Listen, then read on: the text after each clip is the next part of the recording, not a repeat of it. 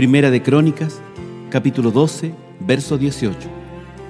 Por ti, oh David, y contigo, oh hijo de Isaí, paz, paz contigo y paz con tus ayudadores, pues también tu Dios te ayuda.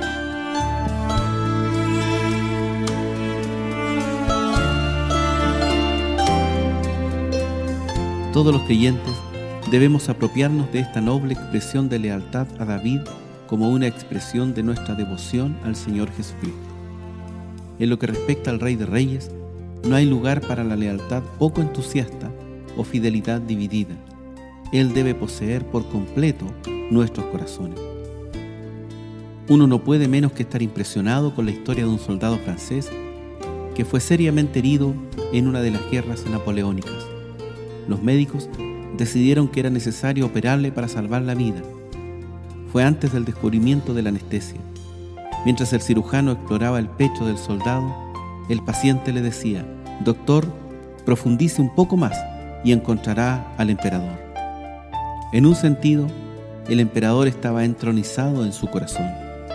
En Gran Bretaña, cuando Isabel fue coronada como reina, era todavía muy joven y su abuela, la reina María, le escribió una carta de lealtad y la firmó así, tu amante abuela y súbdita devota. De este modo expresaba su lealtad a la corona y a aquella que la llevaba. Pero, ¿qué de nosotros? ¿Cómo se aplica todo esto a nuestro caso? Matthew Henry nos recuerda que de estas expresiones de Amasai podemos aprender cómo manifestar al Señor Jesús nuestro afecto y lealtad. Suyos debemos ser sin reserva o revocación. A su lado es preciso estar, siempre al frente para aparecer y actuar. De sus intereses debemos ser admiradores de todo corazón. Osana, prosperidad a su evangelio y reino, porque su Dios le ayudó y le ayudará hasta que someta todo gobierno y principado y potestad. En las palabras de Spurgeon, nuestras vidas deben decir, por ti, oh Jesús, no contamos nada de lo que poseemos como nuestro, mas todo lo dedicamos a tu real uso. Y contigo, oh Hijo de Dios, porque si pertenecemos a Cristo, sin duda estamos del lado de Cristo, sea el ámbito que sea, religión, moral o política. Paz, paz contigo. Nuestros corazones te saludan e invocan paz sobre ti, y paz con tus ayudadores.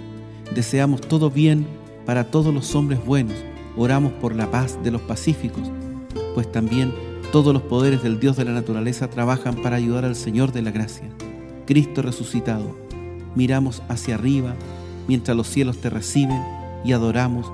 Cristo ascendido, caemos a tus adorables pies y te decimos, tuyos somos, oh Hijo de David, príncipe y Salvador. Cristo que desciendes, esperamos y velamos por tu venida. Ven pronto a los tuyos. Amén y amén.